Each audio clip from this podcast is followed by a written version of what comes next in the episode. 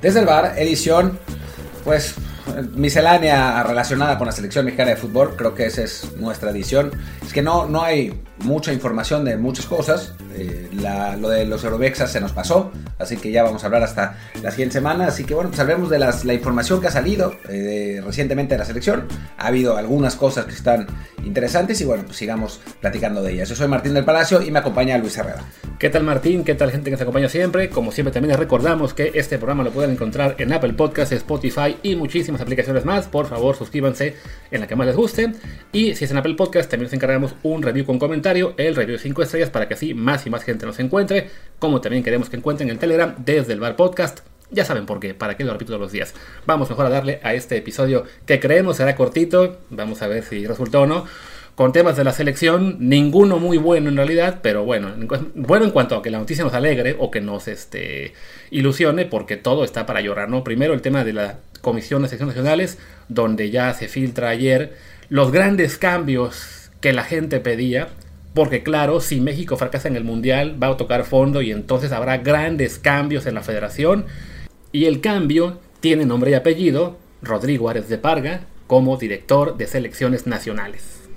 Sí, que es una noticia, pues, en fin, no es una noticia, no es la noticia que esperábamos, ¿no? Eh, por, decirlo de, alguna manera, si es, es un poco un bajón. Eh, recordemos que Ares de Parga fue eh, presidente del patronato de Pumas desde 2016 hasta 2020, una etapa turbulenta, por decirlo de algún modo, llegaba después de que Pumas hubiera llegado a la final, la, la, hubiera perdido con Tigres, una final en la que Pumas la verdad jugó valientemente y estuvo a nada de sacar el partido, la, la, pierden penales, y, y después pues llega con un equipo plagado de deudas, esa es la realidad, Pumas le debía a todo el mundo, y para saldarlas, Ares Parga vende a todos los jugadores, ¿no? Esencialmente, eh, Pumas se queda, se queda sin jugadores, y además, bueno, el gran proyecto de Ares Parga fue la generación de la cantera 2, eh, que fue, digamos, la reestructuración de la cantera, de, sabemos que los, los, campos de entrenamiento de Pumas están en una cantera, en una cantera real, y bueno, se, se reestructuró la cantera, que para sacar eh, mejores, eh, mejores jugadores y para tener mejores instalaciones. Sí se hizo el proyecto, sí, pero hubo muchas denuncias de irregularidades e incluso lo la, investigó al propio Aresdec Parga, la, la Secretaría de, no Secretaría, no sé, la CIERO, no me acuerdo cómo, cómo son sus siglas, pero lo, del, lo del delito organizado. Algo así. Creo que, bueno, creo que era la CIEDO, ahora tendrá seguro otro nombre porque le cambiaron el nombre a todo, pero ya saben a qué nos referimos.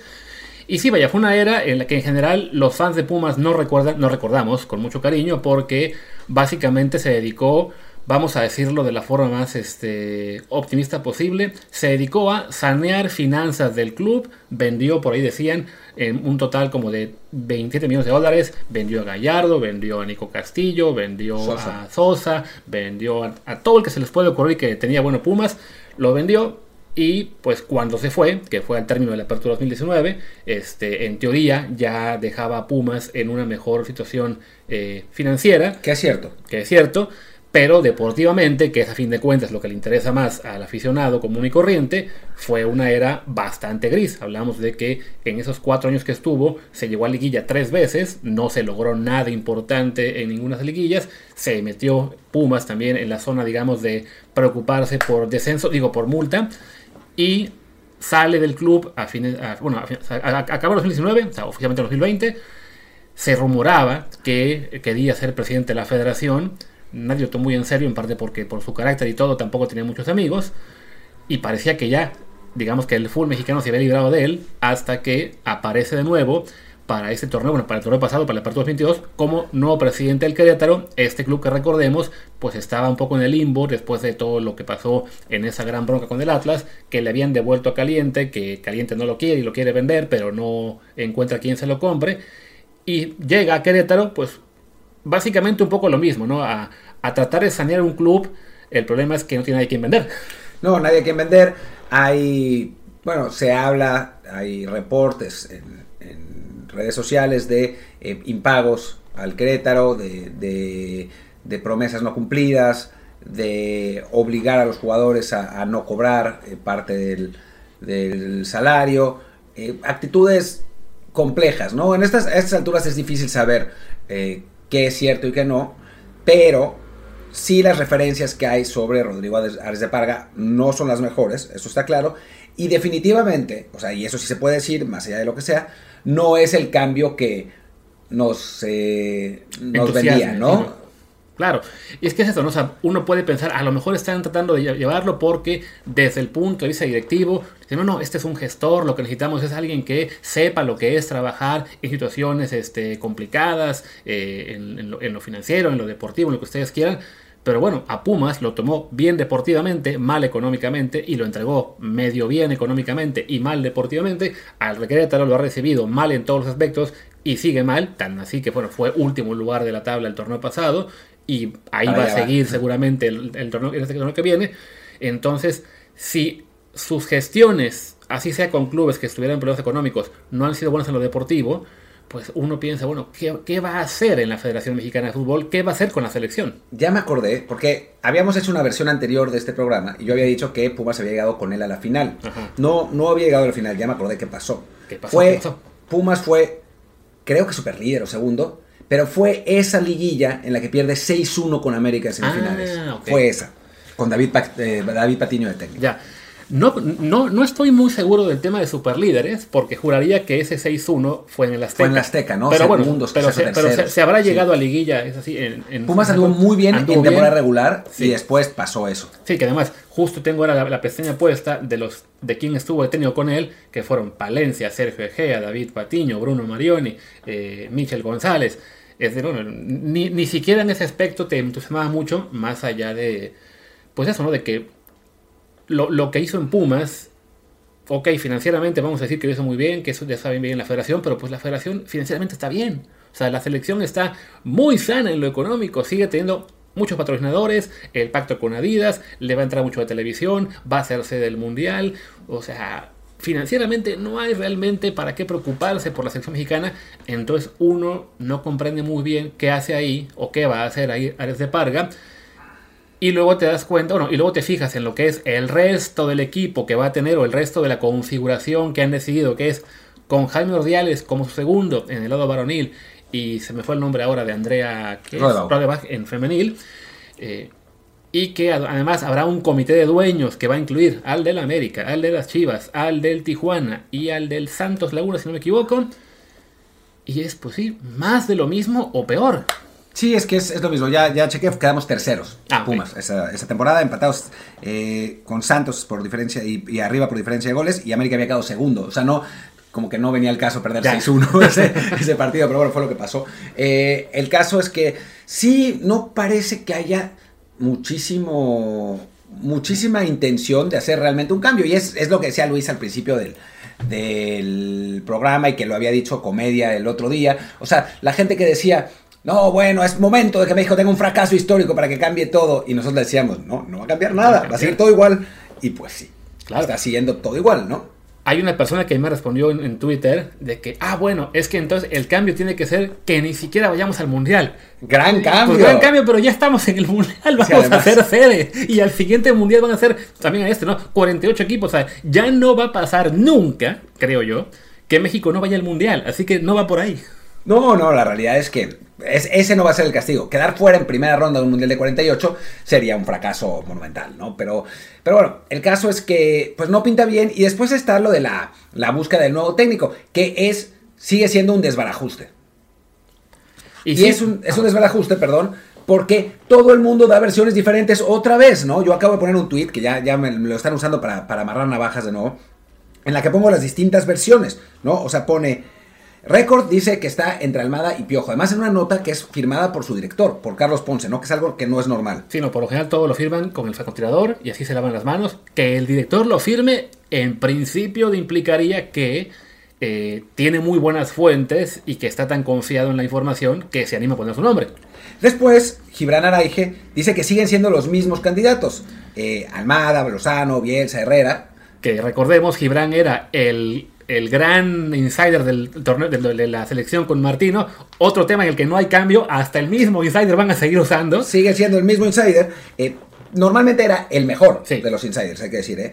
Eh, Almada, Lozano, Bielsa y Herrera, pero que no han hablado todavía con ninguno. En fin. Y después Fox Sports dice que es Almada. Ya está. Pero que va a tener que esperar porque tiene contrato con Pachuca hasta final del torneo y entonces que Lozano va a ser el interino. Por otro lado, Marc Rosas dice que nadie ha hablado con Lozano. entonces, pues es un desmadre. Sí, sí la verdad es que ya, hablamos de que ya son dos meses de que México ha eliminado, bueno, casi dos meses de que México ha eliminado el Mundial. Eh, es cierto que han estado con esto del tema del informe, que el informe es una... mm, tardé menos tiempo yo en hacer una tesis y eso que estuve años eh, dejándola para después.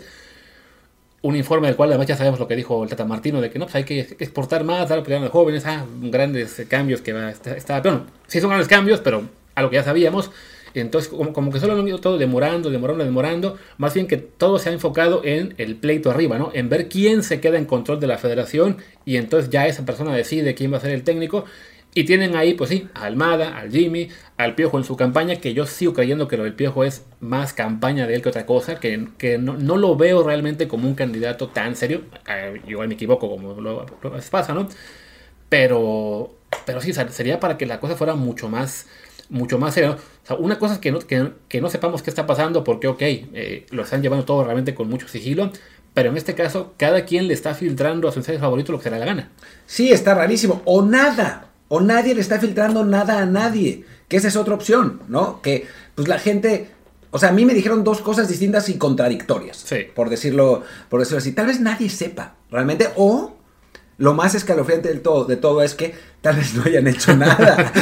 o sea, tal vez hasta ahora no realmente no se haya contactado a nadie. No me parece imposible, ¿no? O sea, conociendo cómo funciona el fútbol mexicano y las grillas que tienen que resolver arriba, pues es posible que nadie haya hecho nada, ¿no? Y, y como ya sabemos que ni Almada, ni El Piojo, ni Lozano, ni Ambriz, eh, ni eh, ya no sé qué más. El Tuca. se van a ir, o sea, van a seguir ahí. O sea, no es que el único que se les podría escapar es, eh, es Bielsa, ¿no? Que ya le dijo que no al Everton, además. O sea, es no, no, no hay prisa en su mente, ¿no? O sea, ¿por qué resolverlo? Mejor vamos a arreglar nuestras grillas. Y parece que ya las arreglaron con su comité. Sí, un comité que, insisto, es una cosa para llorar. El vomité. El vomité, que además lo, destacado ahí, lo que decíamos de que, ah, bueno, ya al que dejaron fuera es al Pachuca, por ahora, vamos a ver si no es más bien simplemente un intercambio ahí de favores que luego se sabrá qué fue.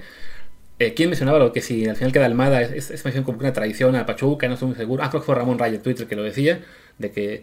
Pero vaya, o a lo mejor sí, es, con gran sigilo han hecho todo y sí tienen ya Bielsa amarrado y él, ahora sí les, les aplico la de, pero no digan nada. Y como ya saben que si dicen algo los manda a la chingada, entonces están calladitos. Pero sí, lo, lo que sabemos hasta ahora de, del tema de Canetos es para llorar. Insisto, porque hay, algunos que ni, tendrían que ser canetos, el caso del Piojo, el caso de, bueno, Penacho Ambriz a lo mejor sí, yo no soy tan, tan a favor de él. Pero sí, es algo que da, da mucha pena porque curiosamente la única selección, creo yo, en este momento que sigue igual o peor que México en términos de elegir entrenador nuevo, Estados Unidos. Estados Unidos sí, que tampoco tienen, o sea, pero por lo menos tienen a un Berhalter que quiere volver, ¿no? Sí. O sea, no, no han digamos, descartado la posibilidad de que vuelva el que estaba. No, yo creo que lo que están intentando es buscar a un Mourinho, a un Jesse Marsh, que es como su sueño húmedo.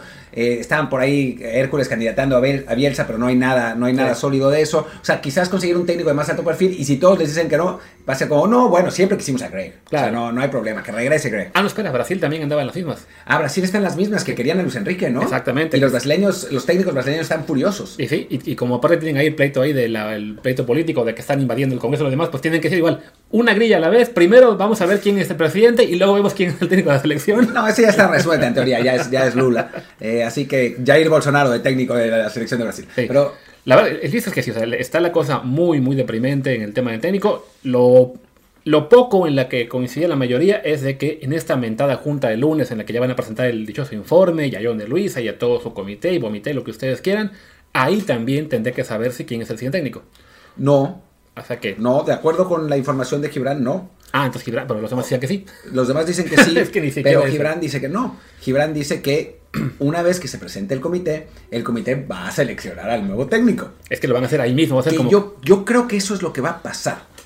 O sea, yo no creo que presenten al nuevo técnico el lunes. Yo creo que van a presentar al comité y ese comité, porque si apenas lo están anunciando ahora, quiere decir que no tienen entrenador. Bueno, y también, ah, y aunque lo tuvieran, tiene sentido que no lo presentaran porque si saben que va a generar, como ya está haciendo ahora, una reacción negativa este inventado comité, pues mejor dejan que ese comité se coma, digamos, las críticas y ya la semana siguiente vendes un poco de ilusión con el entrenador, si es que lo puede hacer según que sea entrenador. Pero es que ¿para qué creas el comité si no tienes el entrenador, si ya tienes el entrenador? No tiene sentido. Sí. ¿no? O sea, Bueno, el, el- el comité en principio va a estar permanente, ¿no? O sea, van, van a estar ahí, digamos, vigilando áreas de parga todo el tiempo, en teoría. Es una cosa. es, es- está absolutamente estrambótico, ¿no? O sea, y además seguro el comité ese va a desaparecer, va a ser caótico, se les va a olvidar, o sea, va a ser- Es una cosa de locos.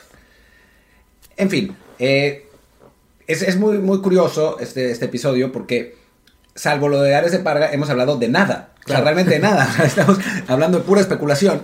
eh, pero bueno, pues es, es lo que hay. Y el, el otro tema que, que Luis quería tocar. ¿cuál Que ya se le olvidó incluso el tema. No, Sí. el tema, bueno, ya, para así con, con una selección, pues los dos jugadores que uno sí quiere jugar con México, otro Ah. ya parece que no.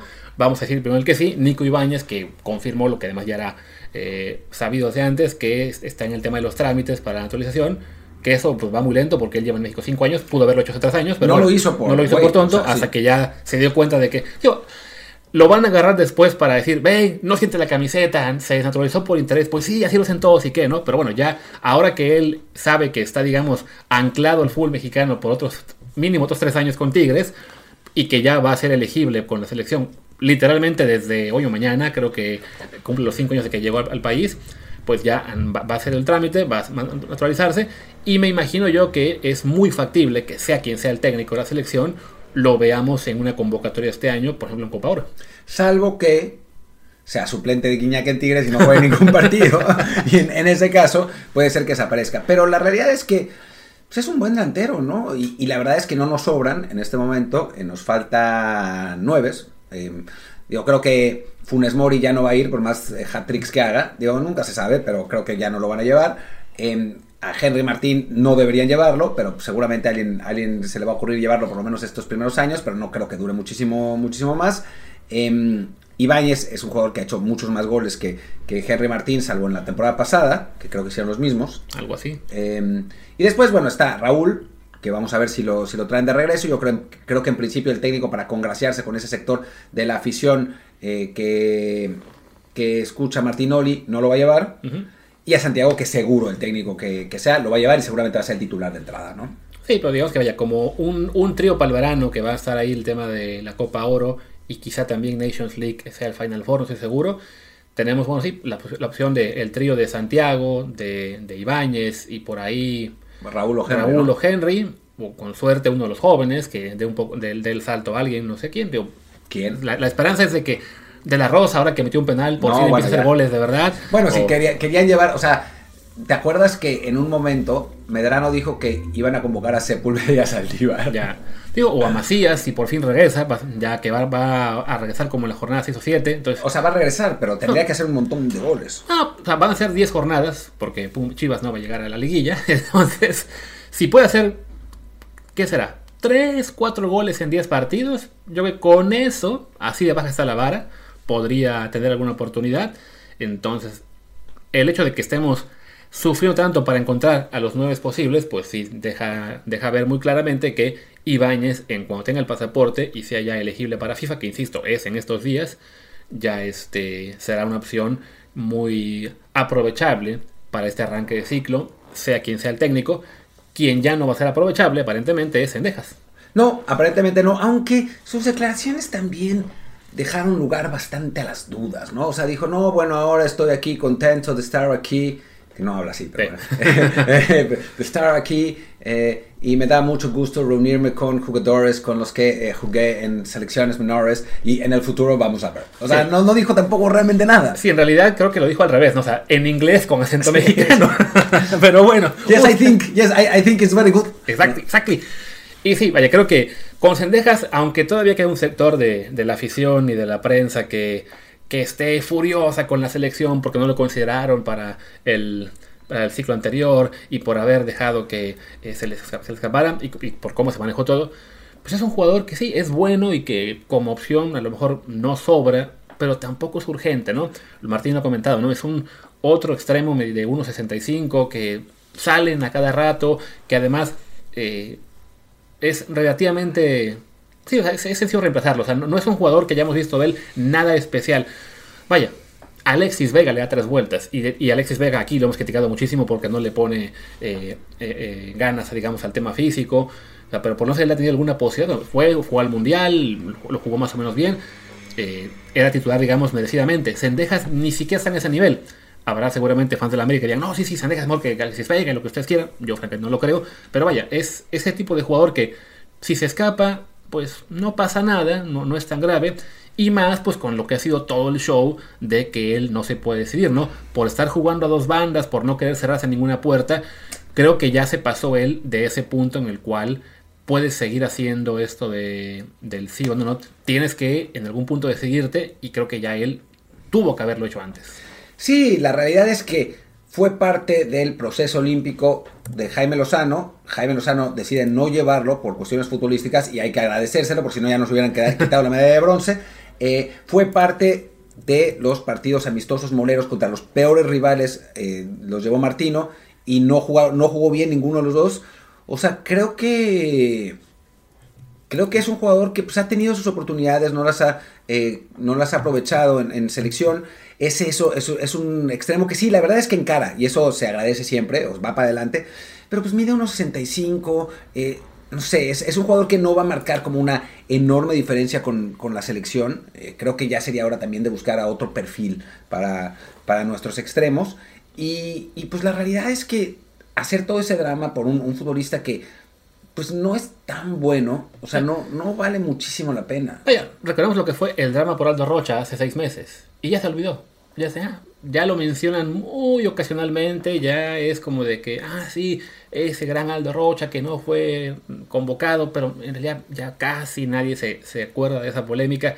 Con Cendejas, pues sí, se ha estirado por el tema de que no hay mucha información, nos encanta eh, hablar de temas de selección y de esta polémica con Estados Unidos, sobre todo porque Estados Unidos sí se aventó este, este invierno su trading camp con un par de partidos moleros que no cuentan para nada, que están fuera de fecha FIFA y que además lo hacen todos los años y aprovechan ahí para darle partidos a, a México-americanos. Y después no los vuelven a convocar. Exactamente. No, o, de todos modos, ese México-americano dice que se va con México. Pasó con Julián Araujo, pasó con Efraín Álvarez, pasó con Radio Ochoa.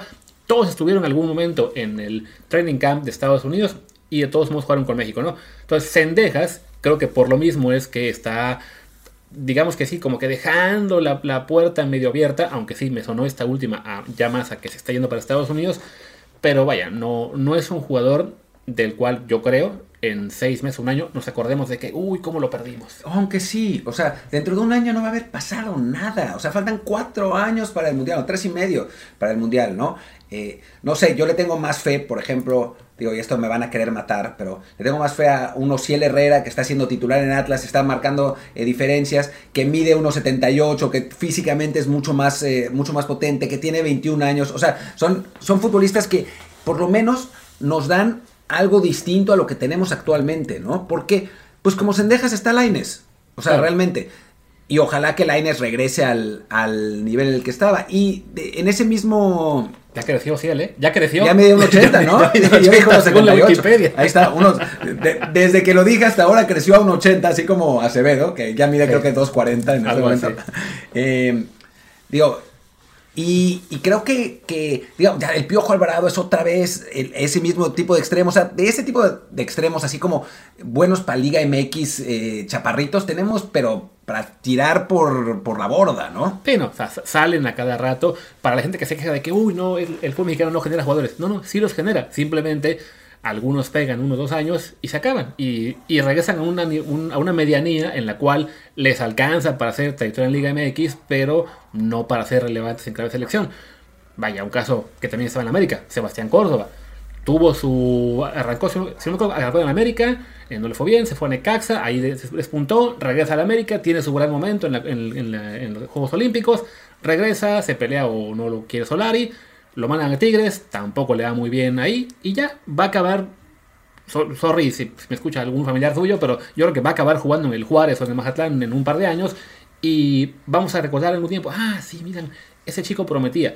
Sendejas, digo, no es por echarle la, sal o por creer que eh, decirle algún, mal, pero no le veo un futuro de seleccionado nacional, sea México o Estados Unidos, de 100 partidos internacionales. No, lo veo como un jugador mediano. No, y a los como- 24 años ya no hay manera que cumpla 100 partidos. Bueno, quién sabe, a lo mejor acaba jugando hasta los 79. Bueno, sí puede ser, pero además en esa posición, por sus características, que además esa es la otra, ¿no? O sea, va a llegar de 28 años al, al próximo mundial y un extremo explosivo ya a los 28 años, que eso es a mí lo que me agobia un poco el line, es que decimos, ah, sí, pero a los 26 puede regresar a Europa. Sí, pero el corte de esos jugadores a los 26 ya empieza el declive. Eh, Salvo que se empiece, digamos, a, A adaptar a una nueva posición, ¿no? Mismo caso Sendejas, a lo mejor Sendejas acaba cambiando un poco su estilo de juego y, y evoluciona a un jugador que pueda depender menos de explosividad, pero bueno, el chiste es que sí, no, no es alguien por el cual, vaya, por el cual merezca hacer un, un episodio de media hora que ya creo Que que, ya lo estamos, estamos- lo haciendo.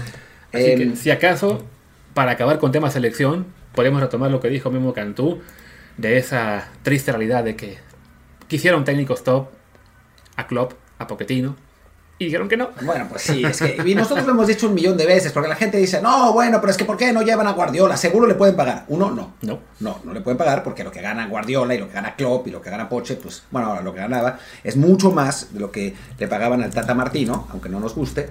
Eh, y después estás buscando cuánto gana Klopp. 19 millones de euros por temporada. O sea, eso es más de lo que ganaron el Tata y Osorio juntos en todo su proceso. En todo su proceso, mucho más. Sí. O sea, creo que el Tata ganó cuatro, ¿cómo fue?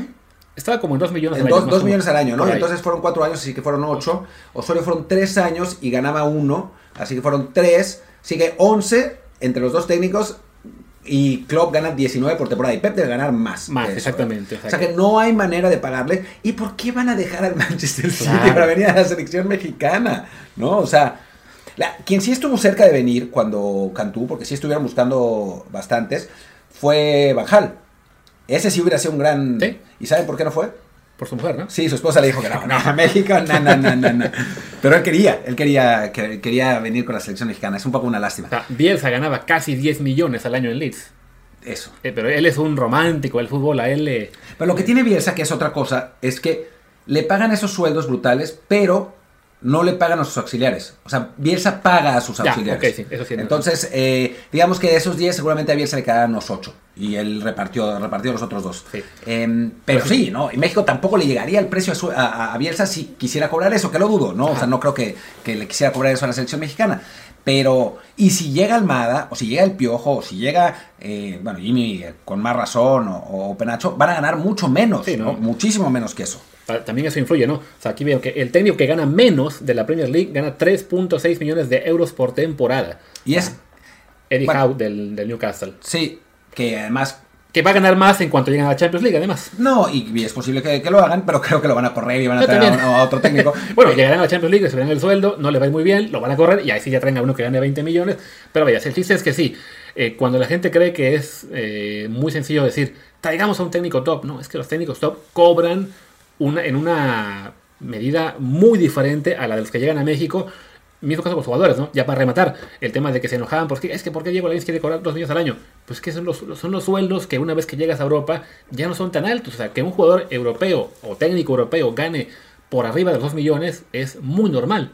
Sí, aunque en el caso de, de Diego, pues la verdad, para su rendimiento, su salario sí era altísimo y por eso nadie lo quería, ¿no? O sea, Sí. es, es triste aceptar esta realidad, pero pues no, o sea, un, un- un jugador que rinde y tiene un salario de 2 millones de euros al año está bien. Un Claro. jugador que está en la banca constantemente y tiene un salario de eso, pues no. Pues no.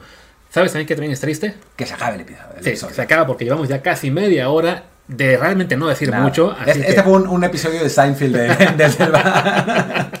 Pero bueno, es selección mexicana, así que algo había que comentar. Ya mañana jueves, con suerte, habrá un poquito más de información de algo más interesante. Yo creo que no. Y si no, hablamos de la NFL y que ya viene la siguiente conferencia. No digas eso porque nos van a dejar de, de escuchar. Se, se Digo, nos cae el- hablaremos de fútbol. de- de- alguna cosa habrá, algún, algún bombazo de mercado, algo saldrá. Y si no, chequen futboltrans.com. Hago el comercial ya que estamos en eso. Diagonal ES. Diagonal ES, es cierto. Y pues nada, ahora sí ya, cerremos porque no hay nada más que decir. Nada más. Eh, yo soy Martín del Palacio. Mi Twitter es arroba martín de ELP. Yo soy Luis Herrera, el mío es arroba luisrha, el del programa es desde el bar POD, desde el bar pod, en Telegram estamos como desde el bar podcast, pues muchas gracias y a ver cómo lo hacemos, pero hasta mañana. Chao.